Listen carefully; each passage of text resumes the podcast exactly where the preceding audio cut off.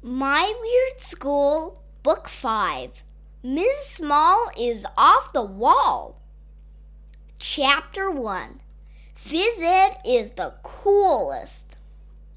My name is AJ and I hate school. Well, I hate that reading and writing and arithmetic part of school anyway. That stuff is for the birds. There's only one thing about school that I like Phys Ed. Phys Ed! I love Phys Ed! Phys Ed is the coolest. Phys Ed isn't even like school at all. Phys Ed is what you would be doing if you didn't have to go to school.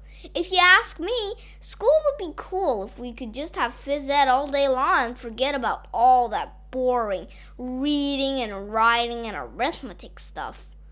Well, actually, to be honest, I've never had phys ed. At my school, the Ella Mentry School, we didn't have phys ed last year when we were in first grade, but my friend Billy around the corner goes to a different school.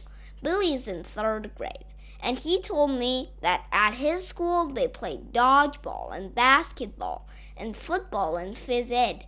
They get to do anything they want.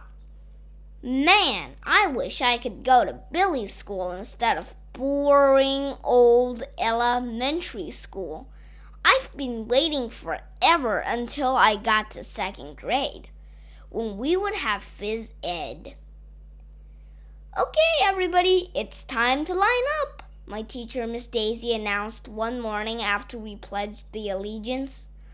Line up for what? we all asked. Phys Ed, Miss Daisy said. We're going to meet Miss Small in the gym.